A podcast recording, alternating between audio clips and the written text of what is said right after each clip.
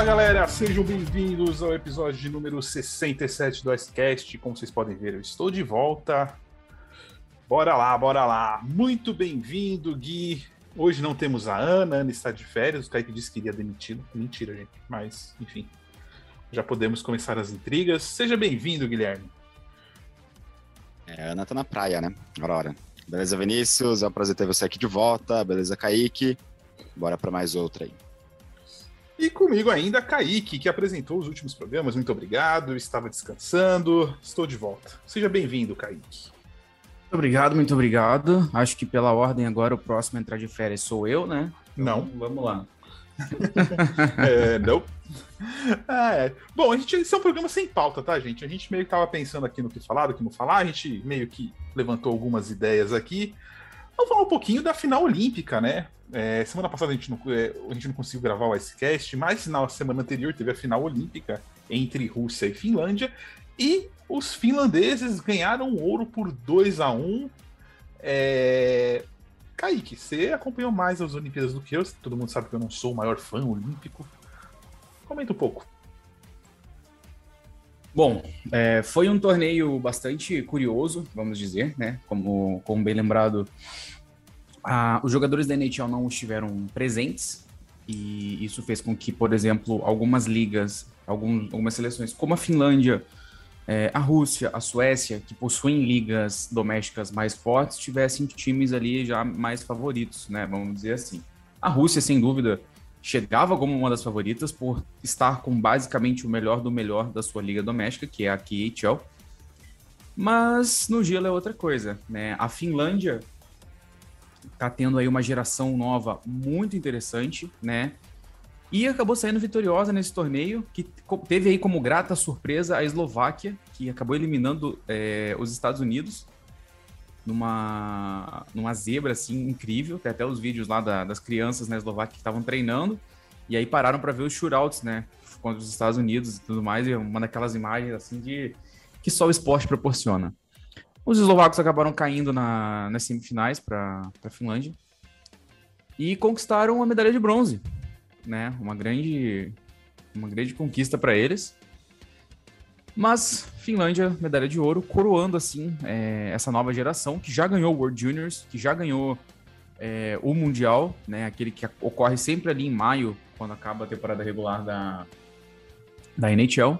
E, bom, a Rússia é, teve bastante problemas. É, seus principais jogadores não apareceram muito bem, né? O, o Vadim Shipchev, que é um dos melhores centrais da KHL, até veio pro, veio pro Vegas, mas não deu certo aqui tudo mais, voltou. Foi muito mal no torneio, né? Você teve outros, outros, outros jogadores que deviam se destacar ali, que acabaram não aparecendo. E aí é difícil, né? A Finlândia é um time muito bem organizado, apesar de não estar tá contando com nenhuma estrela. Levou aí essa medalha de ouro, é, frustrando o plano dos russos mais uma vez. E, bom, já que tocamos no assunto final olímpico, vamos destacar novamente também, né? É, a final feminina entre Canadá e Estados Unidos, que foi um jogaço absurdo. É, o melhor do melhor do melhor. E quebrou um recorde, quebrou recorde de audiência no, na TV americana.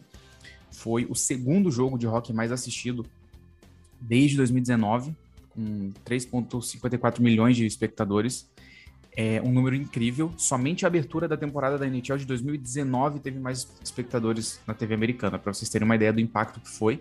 E um jogo que começou tarde da noite, né? Vamos, vamos que destacar também. É, o Canadá levou o ouro com um show absurdo da Marie-Philippe Poulin, que já escreve seu nome na história, muito provavelmente como a maior jogadora de hockey é, da história. Então foram torneios divertidos. O feminino foi absolutamente incrível. O masculino, na minha opinião, é, foi o que podia ser. Sem a NHL fica difícil ter algo assim que seja muito excitante, na minha opinião. Mas a surpresa dos eslovacos terem chegado no bronze foi incrível de, de poder assistir. E também ali a conquista da Finlândia para coroar aí essa, essa geração tão boa, né? Bom, Gui, você assistiu as Olimpíadas? Você achou? Não acompanhei. Tudo bem. É, eu acho que até é legal falar um pouco da NHL, né? Eu vi até várias semanas antes, né, o, o senhor Marchand falando que era um absurdo e blá blá blá, aquela coisa toda de sempre, né? E eu acho, eu e o Kai conversamos bastante uma época aí sobre isso, e assim, a narrativa que o Marchand vende não é tão realista quanto a verdade, né? Assim, a NHL obviamente não fez tudo que podia, né? não fez nada para levar esses jogadores para as Olimpíadas, que isso ficou muito claro. É, eles se apoiaram numa no, no, no, que o governo chinês falou a primeira vez e acabou, ninguém foi discutir, não teve nada de. não teve proposta nenhuma para resolver o problema. Mas os jogadores, eles têm um, um ponto ali que, para quem é novo, talvez não, tenha, não saiba disso, mas assim, existe um contrato de trabalho, o CBA, entre a NHL Player Association e os donos das equipes. E quando esse contrato de CBA é negociado, em nenhum momento os jogadores levantam é, a participação na Olimpíada. A única discussão, e o Kaique está aqui, faz um tempo ele acompanha isso, ele sabe. Qual é a discussão, Kaique? Dinheiro. É, dinheiro? Quando, dinheiro. É só isso. Não tem, pra você ter ideia, não tem nem negociação de saúde, de, de segurança do jogador. É, negócio de hit na cabeça, suspensão, nada. A, a, negociação é dinheiro. E aí fica complicado, porque o, o Marchand falou: ah, a gente não concorda e nós estamos pagando. É, a gente ainda está pagando para os donos. Sim, Marchand, vocês estão pagando. O dono investe, vamos supor, 50 reais o ano todo na liga. O lucro é 100, ou seja, ele fez 150, né? O que ele investiu volta para o dono e lucrou 100. Os jogadores ganham 49 e os, e os donos das equipes ganham 51. Sem ter investido nada. Então, assim, quando teve a, a parte que não deu lucro, né? Que foi o prejuízo, os donos viraram e falaram: agora vocês também vão dividir com a gente o prejuízo. Então, assim, não tem mocinho nessa história. Não tem. É, ah, os jogadores são sãos, estão sendo proibidos de competir. Não. O senhor Marchand também poderia ter pago a multa, não recebido duas semanas, provavelmente ser suspenso, e ter ido para a Olimpíada também, se era tudo isso que ele queria, e se ele falou que ele era tão à vontade. Só queria ficar mal com a torcida do Bruins, né? Então, eu não sei se até onde essa coragem toda do microfone que ele falou é, é realmente interna dele, sabe? É, foi mais para ficar bem com os fãs. O ponto, é... o ponto disso, o ponto disso é, dos contratos, para o pessoal não, não, Quando o Vini fala que o pessoal não, não negocia nada, não sei o quê, não é, não é literalmente falando, tá? O que, o que a gente tem que destacar é o seguinte: o ponto principal das negociações são sempre o dinheiro. É sempre o, o retorno, né, a divisão do, dos lucros. Isso é errado? Não é errado, até porque são os jogadores também que fazem a liga, né, são as estrelas que atraem torcedores e tudo mais. Só que pontos muito cruciais do contrato de trabalho são feitos de qualquer maneira. São negociações que não duram, são negociações que parece que não são importantes para a associação de jogadores. E essa é uma crítica que é muito presente hoje em dia, de que a associação de jogadores da NHL, ela simplesmente ter e não ter uma associação de jogadores parece que não faria diferença, entendeu?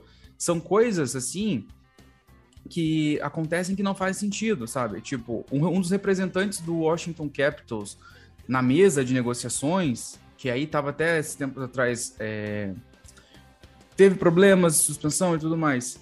É, em relação a ações dentro do gelo, a gente sabe uma questão do comportamento dentro do gelo. Um dos representantes do Capitals é o Tom Wilson, sabe? Para ir lá na NHLPA negociar sobre direitos dos jogadores, dar palpites sobre a questão de segurança dos jogadores Sabe, você sente que a coisa não é levada muito a sério quando você tem um cara que, dentro do gelo, vou, vou destacar mais uma vez, dentro do gelo, como o Tom Wilson, mostra muito pouca preocupação pelo seu colega de trabalho estar lá representando o seu colega de trabalho também.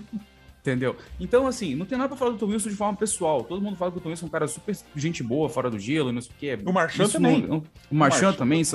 Só que são caras que dentro do gelo mostram um desprezo muito grande pelo colega. E não são só eles dois, tá? Tem, eu tô citando eles dois porque são os caras que normalmente são mais suspensos, estão mais visíveis, assim.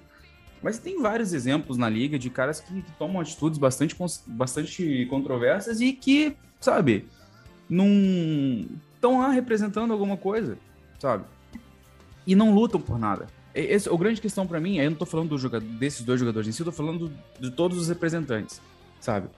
as pautas de saúde, como o Vini falou, de segurança dos jogadores, parece que é feita de qualquer maneira, sabe? Parece que não tem lá muito coisa. Os caras só foram, os caras foram entrar numa pauta sobre questão de plano de saúde, cobertura, essas coisas só assim, com, com mais vigor só quando aquele processo gigantesco contra a NHL, um processo coletivo, veio à, à tona, sabe? Aí essas questões das Olimpíadas. Os caras foram incapazes de negociar um, um acordo que protegesse 100% o interesse deles de jogar nas Olimpíadas. Eles deram uma saída, eles deram uma saída para a NHL ainda poder dar uma rasteira neles. E a liga foi lá e fez. Gente, a NHL ficou tendo surto de Covid por três semanas a fio, mais ou menos. E não fez absolutamente nada. Por quê? Porque eles sabiam que com essas três semanas, com vários jogos sendo adiados, eles iam ter a saída necessária para simplesmente dar uma rasteira nos jogadores e falar: não, vocês não vão poder ir porque a gente tem que jogar esses jogos aqui. Foi exatamente o que aconteceu. Durante três semanas, a NHL teve surto de Covid, foram mais de 150 casos, se eu não me engano. Vários jogos sendo adiados, a liga parou próximo ao Natal, se eu não estou errado. E aí o que aconteceu? O que todo mundo sabia. Cadê a NHLPA se manifestou? Falou alguma coisa? Não, sabe o que a NHLPA fez? Foi lá protestar contra o contrato do Evander Kane ser quebrado pelos Sharks, porque o cara tava causando problema. E outra, se é tão importante a Olimpíada de Inverno para eles, cara, mano, dá proposta, gente. Sabe assim, eh, vocês querem realmente jogar isso aí? Tipo, eh, cara, por que, que não muda essa merda pra Olimpíada de Verão? É no, é, o basquete já é no verão, ginásio fechado, dá pra fazer o gelo, tudo é artificial. Inclusive na Olimpíada de Inverno, o gelo é artificial. 99% do gelo dessas últimas Olimpíadas foi, foi gelo artificial. Cara, tem soluções que poderiam fazer. A Olimpíada de Verão, os donos não poderiam falar nada, né? É, o cara vai em agosto ali, vai ainda volta inteirinho pro training camp já afiado para começar a temporada. Tipo, assim, eles não dão a solução. Eles querem receber o salário, ter as duas semanas de folga para jogar a Olimpíada e, e ter todos os lucros, cara. Desculpa, os donos não vão aceitar. não vão não, aceitar. porque aí, o, aí, o, aí o, o, o Panarin vai lá e se quebra na Olimpíada e Nova York fica sem o Panarin aí. Sabe? Então é isso que os caras têm que entender. Tipo, eu, eu, eu, na minha opinião, a NHL passou, deu uma rasteira nos jogadores e a NHL foi a maior culpada dos jogadores não terem ido para a Olimpíada desse ano. Porém, os jogadores também não fizeram absolutamente nada, nenhum esforço para conseguir o que eles queriam. Eles simplesmente assinaram lá um termo dando uma saída para a NHL. E quando a NHL optou pela saída, o que eles esperam fazer? Nada, por quê? Não se protegeram. É simples. A NHL sempre vai tentar dar uma rasteira nos caras. Sempre. Vocês têm que entender isso. A NHL tá ali para proteger o interesse dos donos é um negócio. dela própria. É um negócio. É um negócio. É um negócio. Então ela vai estar tá sempre em prol de proteger os próprios negócios e os donos, principalmente porque são ali os caras que põem o dinheiro, que põem os times. Se os jogadores que são os times não se unirem e usarem a força que eles têm, vai continuar sendo essa bagaceira aí. Aí não adianta ficar tipo, ah, a NHL isso, a NHL aquilo. Cara, é isso que vocês têm que esperar da NHL. Coloquem isso na cabeça de vocês. Vocês sempre precisam esperar o pior da organização, porque ela sempre vai estar tentando se proteger. A gente já viu isso nos casos recentes do Chicago Blackhawks, que a NHL tratou com um, de uma maneira assim nojenta e não se pronunciava sobre os jogadores caso. também não se pronunciam, né? Jogadores não se jogadores não se pronunciam e quando se pronunciam mentem descaradamente, tem falas absurdamente levianas. Então, cara, os jogadores não fazem nada para mudar o negócio a NHL definitivamente não quer mudar o negócio. Não adianta vocês ficarem aí batendo boca na internet, culpando a liga, os quatro vendas, e tá tentando passar a mão na cabeça do jogador que não quer mudança nenhuma, não se esforça para mudança nenhuma. É, é simples. É, é, bem, é, é, bem, é, bem, é bem isso que você falou, exatamente isso. É, não adianta cobrar, por exemplo, você falar, ah, o McDavid não tem carisma. Tá, ele não. Tipo, tipo, beleza, ele tinha mil respostas que ele poderia dar. Mas a pergunta não tinha que ser feita para ele naquele caso do foi do Evander Kane pro Oilers, tinha que ser feito pro GM. Tipo, a liga sempre vai pôr no rabo de alguém, velho. O GM simplesmente. Quem, quem contratou foi o McDavid? Não, foi o GM. Quem vai pagar? É, o G... é, é a franquia do Oilers. Tipo, ele como capitão vai falar o quê? Ele não tem nem opção de falar, não aceito o cara dentro do meu vestiário, porque ele não decide nada. Ele pode falar isso numa porta fechada, mas abertamente, depois que a contratação foi feita, você vai falar o quê? Você vai, vai bater de frente? Tipo. Eu digo mais uma vez, para quem tiver interesse em entender melhor essas questões, tiver uma vivência melhor em relação às ligas americanas, deem uma pesquisada sobre as negociações atuais que estão acontecendo entre a MLB, a Liga de Beisebol, e a Associação de Jogadores. Eles estão em momento de negociação de contrato. A possibilidade de lockout, ou seja, a greve para que a liga não, não tenha liga esse ano, é gigantesca. Mas os jogadores armaram uma guerra gigantesca contra o Rob Manfred, que é o comissário, e é um comissário horroroso, tá? É muito pior do que o Gary Bettman, para vocês terem uma ideia. E os caras abriram uma guerra franca contra ele e não abrem mão. Por quê? E sabe o que esses caras estão defendendo? Você tem jogadores que ganham 40, 45, 30 milhões de dólares por temporada, e esses caras estão ali defendendo o jogador que joga nas ligas menores. Eles querem, nos direitos lá da NHLPA, esses caras estão liderando uma guerra para que jogadores de ligas menores tenham maior proteção de salário e de condições. Você tem casos aí de jogadores de ligas menores na MLB, e existem três ligas menores abaixo da MLB, dormindo assim, passando o tempo da vida em dormitórios escrotos, sabe, em condições bem ralas, e sem nenhum tipo de estrutura nem nada do tipo, pagamento pífio. E os caras estão lá, mano. Você tem os caras graúdo, os caras que ganham 40, 50 milhões que podiam estar tá curtindo as férias agora. Esses caras estão indo para as reuniões com os donos e com a liga, tentando rever esses direitos para os caras que jogam embaixo. Você viu isso na NHL em algum momento do CBA, Vini? Você acompanha a NHL há 20 anos quase. Algum momento do CBA você já viu esses caras fazendo isso? Não. A, a, é, negocia... é isso. A, a, negociação de 2013 e 14, se eu não me engano, foi 12 13, desculpa. Cara, tinha reunião que os caras ficavam 10 minutos na sala e saíam fora, porque, é, tipo assim, eles chegavam com a lista de exigência que era revenue X, blá blá blá, e tinha mais acho que duas ou três. A treta era, era o revenue, né? O lucro, e tinha acho que alguma coisa relacionada a tempo de salário e, e outra coisa lá que menos importante. Mano, os caras chegavam assim, a NHLPA dava a lista do que eles queriam. É, a gente quer, por exemplo, 50-50. A NHL respondia, a gente vai dar 50, é, vai dar 30-70. Acabou a reunião. Era isso. A nego, a nego, literalmente era isso. Ó, nós mandamos a proposta, os caras devolveram, não, a gente quer isso. E ficava essa troca de fax, sabe? Às vezes nem se reuniam. Eles não discutem, cara. Não discutem. É, é, é bizarro. É um, não sei se vai ter. Esse, eles renovaram, né, agora o. Para mais um. A, teve a renovação automática, né? O próximo CBA com certeza vai ter mais discussão. Que aí são, é uma outra geração discutindo, provavelmente vai ter treta. Aí o pessoal vai acompanhar é, ao vivo e a cores a situação, como é ridículo. É ridículo, cara. Não. Gui? Apanhado de tudo que vocês falaram, é, não tem muito o que falar também, porque eu não, eu não acompanho muito essas discussões de, de contratos né, da de CBA, CBA, enfim, ou coisas do tipo, né? Eu tenho lido por fora um pouco do que está acontecendo na Major League Baseball, né, que o Kaique citou. E, mas acho que o, o, caminho é, é, sempre o que o Vinícius diz, né?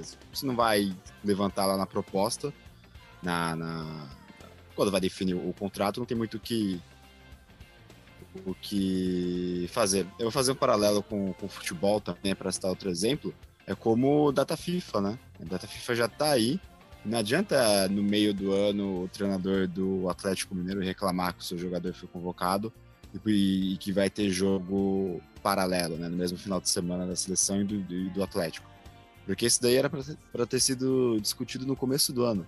Uhum. Então, às vezes é mais fácil também você jogar meio que pra galera, né? Colocar a culpa no, no treinador, no comissário, não sei, qualquer outra coisa.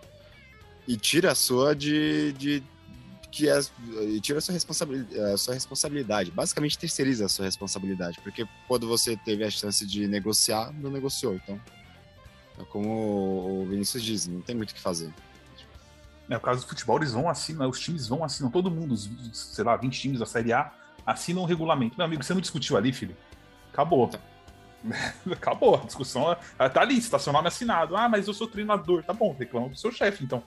É, mas aí é, é, esse ciclo, é esse ciclo de proteção infinito que ninguém discute nada, ninguém levanta nada. E aí, Nietzsche, acho que é o maior exemplo disso né? Sem dúvidas, é a NHL que todo, sempre tá tudo bom para todo mundo. Parece que nada, nada de errado acontece porque ninguém tem voz, ninguém levanta a voz para nada. E aí a gente pode incluir várias pessoas, a gente pode incluir Sidney Crosby, Ovechkin, é, Patrick Kane, esses caras mais graúdos dessa última geração uhum. agora.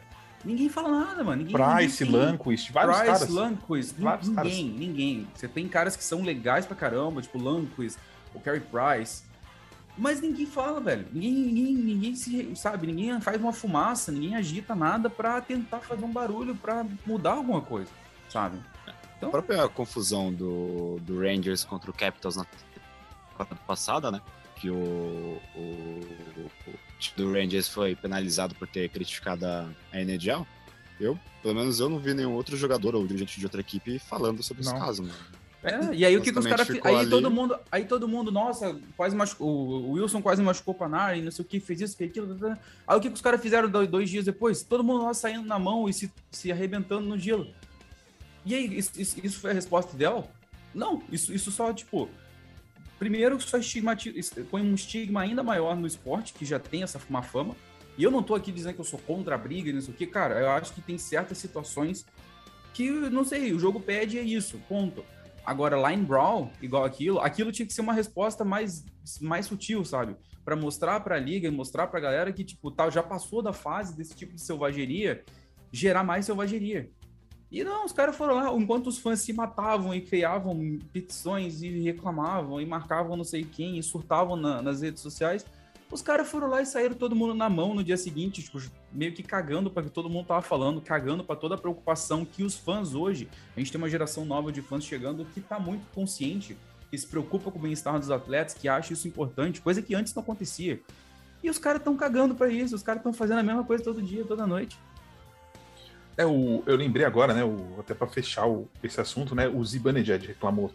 Falou, ah, eu gostaria de estar lá. Tipo assim, é, quando eu falo que jogadores não são coitadinhos. Gente, a Suécia tem uma liga forte, a Suécia paga bem pros seus profissionais. Então, tipo assim, mano, desculpa, Ziba. Você não, se você não quiser ficar em Nova York, você tem opção. Você não precisava ter saído do seu país para ir. A gente não tá falando de um cara pobre que saiu do país para fazer o futuro. Não, gente, o esporte tem no país dele, tem times fortes, ganha, paga bem, ele não precisa estar na NHL. Ele escolheu estar lá também. Tem isso também. Tipo, é, eles se alinham milhares de, de jogadores para ser draftado na NHL. Tudo bem, Raquel, joga com os melhores. Tá, mas então assim, você tem regras que vão ser seguidas, você, tem, você sabe que você tem uma associação de jogadores que não vai negociar por você. Então, meu amigo, você tá vendo o diabo na sua frente, você tá querendo abraçar ele, cara, porra, dorme com ele, então.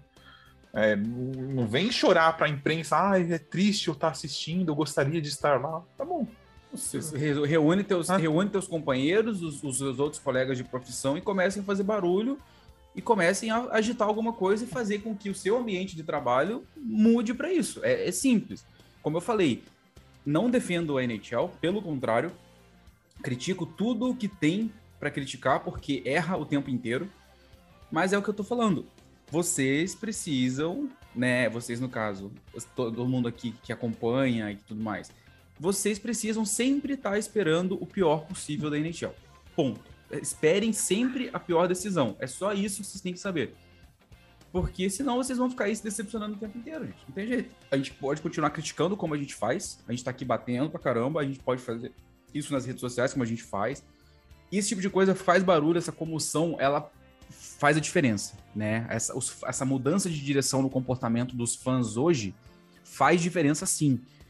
Mas não esperem que a liga vá agradar vocês, que a liga vá tomar a melhor decisão pensando no bem dos jogadores, que ela não vai fazer isso. Se os próprios jogadores não quiserem e não baterem o pé, a liga não vai fazer isso.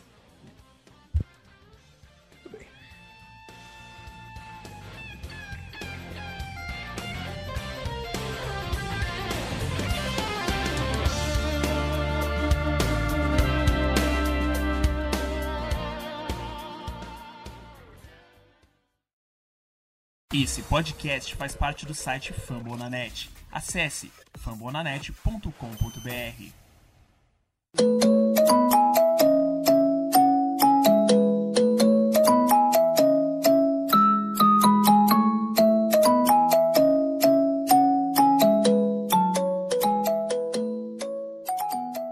Bom, vamos começar nosso segundo bloco. Como eu disse, a gente não, não pensou muito em pauta, então vamos analisar nossos times hoje. A gente nunca faz isso é, descaradamente, abertamente. Cara, ontem tava jogando Penguins e Rangers e eu tô com a, na cabeça que esses dois times vão se enfrentar na primeira rodada dos playoffs. Cara, se for igual ontem, pode preparar o coração, Kaique, que vai ser pesado. Vai é... a sete com pelo menos cinco jogos sendo decidido, decididos por um gol só. Sim, vai ter jogo de overtime, porque assim, ontem o jogo começou. É, o Rangers teve um power play com 30 segundos de jogo, então deu atuada no primeiro período, seis chutes, aí chegou acho que até oito chutes, é, dominou o Penguins 0 a 0 Segundo período, o Penguins voltou querendo jogar. Inclusive, eu vi o comentarista dizendo que, ou você pode até confirmar depois, o Penguins é um time que não gosta de jogar no primeiro período mesmo. É, voltou bem no segundo, e aí, aquela coisa, terceiro período, pau a pau, os dois goleiros brilhantes, brilhantes, e aí um power play, Penguins 1 a 0 Cara, é, poucas penalidades marcadas, é, a pancadaria rolando solta. Assim, a cara de um jogo de playoff e sete jogos. Aí esses dois times provavelmente vão fazer, porque eu acho que o Capitals não vai chegar em nenhum dos dois. O Capitals tem sete pontos para o Penguins, mesmo número de jogos seis pontos para o Rangers, e o Rangers com dois jogos em, mão, em mãos ainda. Então, é... fala um pouquinho aí do seu time, a gente pode falar um pouquinho do meu também depois. Bora lá. Bom, é... Penguins vem de uma temporada boa. Não tem muito do que reclamar. Atualmente, assim, tá meio mais ou menos, né? A, sequência de últimos 10 jogos não tá sendo muito boa, mas é aquela oscilação que a gente conhece que sempre, sempre, sempre ocorre. Digamos que tá na hora errada de acontecer, mas se ali para março, metade de março der uma recuperada, tá tranquilo. Podia ser pior, Só, né? Podia ser pior, mas podia, mas assim, a questão é que agora a sequência de agora é diferente, né? Porque agora vem ainda, tem mais três confrontos contra o Rangers, tem mais dois confrontos contra a Carolina, se eu não tô errado né? Então, assim, são confrontos que vão ditar provavelmente a, posi a posição em que essas, essas, equipes vão terminar a temporada. Então vão ser confrontos bastante interessantes porque dita quem pega quem depois, né? Então é, seria bom aí roubar uns joguinhos de Carolina, principalmente. Seria. seria legal dividir as séries, pelo menos, porque se perder essas séries assim para Rangers, Carolina, é, o negócio pode ficar meio, meio estranho. Deadline, Mas, você acha que geral... vem alguém? Deadline, você acha que vem alguém? Cara, eu acho que pode acontecer sim. É... Provavelmente um. Eu acho que algum winger pode ser que apareça. Não sei como tá essa situação no momento, mas eu acho que um, um winger é possível. É... A gente estava falando talvez de goleiro reserva. O The Smith acabou voltando a jogar bem depois que se recuperou totalmente do Covid. Não sei mais se vai acontecer. Mas não me surpreenderia se os Penguins fizessem um malabarismo maluco aí para trazer um goleiro reserva, já que tem aí o Flurry, principalmente, na, na vai ser trocado provavelmente. Então, é... enfim, se for é algo mais assim nesse nível, pontual. Não acho que a gente vá atrás de nenhum de uma estrela que esteja disponível na deadline, um Giroud da vida, ou caras assim, porque cara simplesmente não tem como fazer isso, não tem como pagar. A, a farm tá ali legal acho que a gente não vai mais queimar ninguém da farm nesse momento. Então acho que no próximo ano aí a gente vai ver uns caras novos na, na equipe subindo do, da HL. Cara, do, do Rangers, acho que temporada acima do, do esperado. O time Chesterton consolidado demais. Melhor goleiro da. Não sei se é o melhor da liga, mas entre os top 3 da liga ali tranquilamente hoje. Ainda tem uns probleminhas de inconsistência, principalmente no ataque. O Caco e o, e o Lafreniere ainda não, não conseguiram estabilizar, acho que, como jogadores da NHL. Apesar do Lafreniere ser, no último ano, se você pegar de fevereiro a fevereiro, é o jogador que mais marcou gols é, no 5 contra 5. E esse dado passa despercebido, mas é muito importante para a gente avaliar o que ele vai ser no futuro, porque é, é o que mais importa esse tipo de gol. E vamos ter aí 30 milhões disponíveis na deadline. Eu não sei o que o Rangers vai fazer. Já falaram em Giroud, estão falando em Shifley, estão falando em Harley Smith. Assim, é. Cara, dá pra, dá pra reforçar muito bem esse time. É, para quem não entende o, o cap da deadline, se você entrar no cap friendly, o, o Rangers vai ter hoje, lá, acho que é 7, 8 milhões livres, né? Então, ele funciona mais ou menos assim. Eu fui entender isso esses dias, eu falei, nossa, que da hora. Nunca tinha entendido. Vamos supor que você tem um plano de fazer uma comparação rápida aqui. Você tem um plano de celular que você tem 100 megas por mês. Só que todo mês você só gasta 80. Sobra 20. Todo mundo acompanhando aí a matemática, certo? Sobrou 20. Quando chega esses 20, vamos supor, você não usou, né, trazendo para NHL, você não usou, se você não usou 20 em outubro, você não usou 20 em novembro, Você não usou 20 em dezembro. Vamos supor que a deadline seja em janeiro. Esses três 20 que você não usou, que são 60, eles ficam disponíveis para você na deadline. É por isso que os times tentando, é, acabam tendo mais cap na deadline. Ficou claro? Meninos que estão ouvindo aí, o pessoal que está ouvindo, Kaique e Guilherme, como Mano, funciona? sinceramente, eu não faço ideia do que você tava falando exatamente, Marcos Silva. Não, é a questão do cap hit, porque você pensa assim, né? Você, eu tô aqui, ó, com o Columbus aberto, né? Ele tem um cap space de 10 milhões, certo? Hoje. Ele tá usando 70 dos 80. Ele tem 10 aqui. Catou? Pegou? Uhum. Todo mês, vamos supor que, que o, que o Columbus não tenha nenhuma lesão e vamos supor que o Columbus não adicionou ninguém. Você concorda que ele tá economizando 10 por mês? Uhum. Se forem seis meses de liga e ele economizando esses 10, né? Se forem seis meses de liga até a deadline e ele economizando esses 10, esses 10 se tornam 60 na deadline, entendeu? Então o Rangers vai ter esses 30 milhões disponíveis. Então acho que vai ser o time com maior cap disponível na deadline. E vai ser interessante ver o que eles vão. E com o Kravtsov e o Lindgren, Lindgren não, o, o Nils Lundqvist, e mais, tem mais um menino da base que podem ser trocados assim.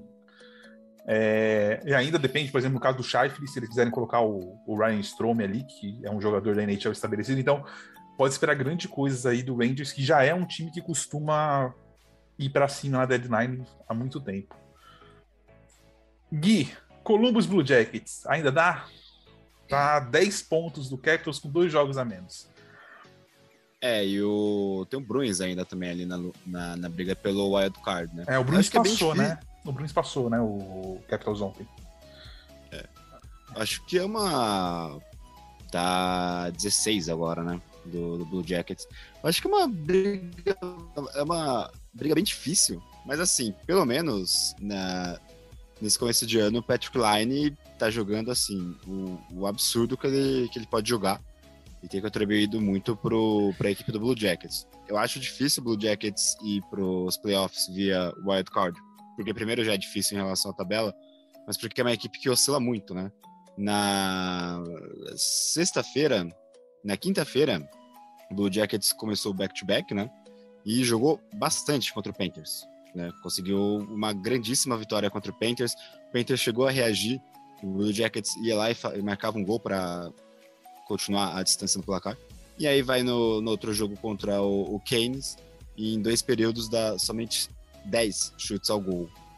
Então esse é o Columbus Blue Jackets, né? Então, eu, então assim, como é que eu vou esperar que, que tenha uma arrancada final, sendo que a equipe oscila bastante.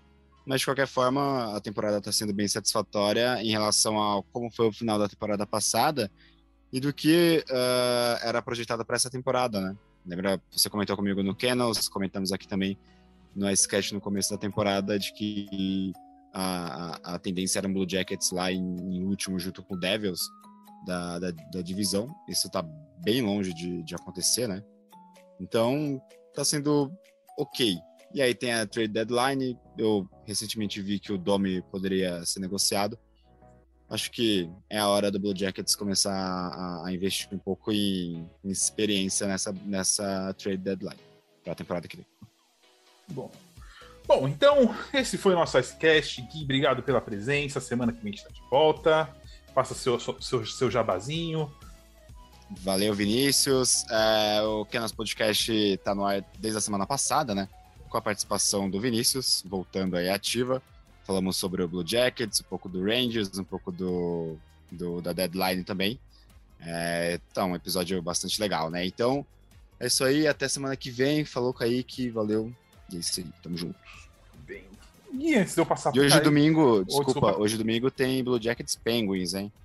E é isso aí. Não vou falar que a gente vai ganhar porque é difícil. Bom, antes de passar pro Kaique, lembrando que a gente ainda tem um outro podcast, o podcast Tic Tac Go. É, as meninas estão numa pausinha, elas devem voltar logo mais, então fiquem de olho nas redes sociais que a gente vai anunciar. Kaique, por favor, muito obrigado pela presença e feche. É isso. Lembrem-se também de ouvir o IgluCast, Pitts- o podcast do Pittsburgh Sports Brasil, é meu outro canal.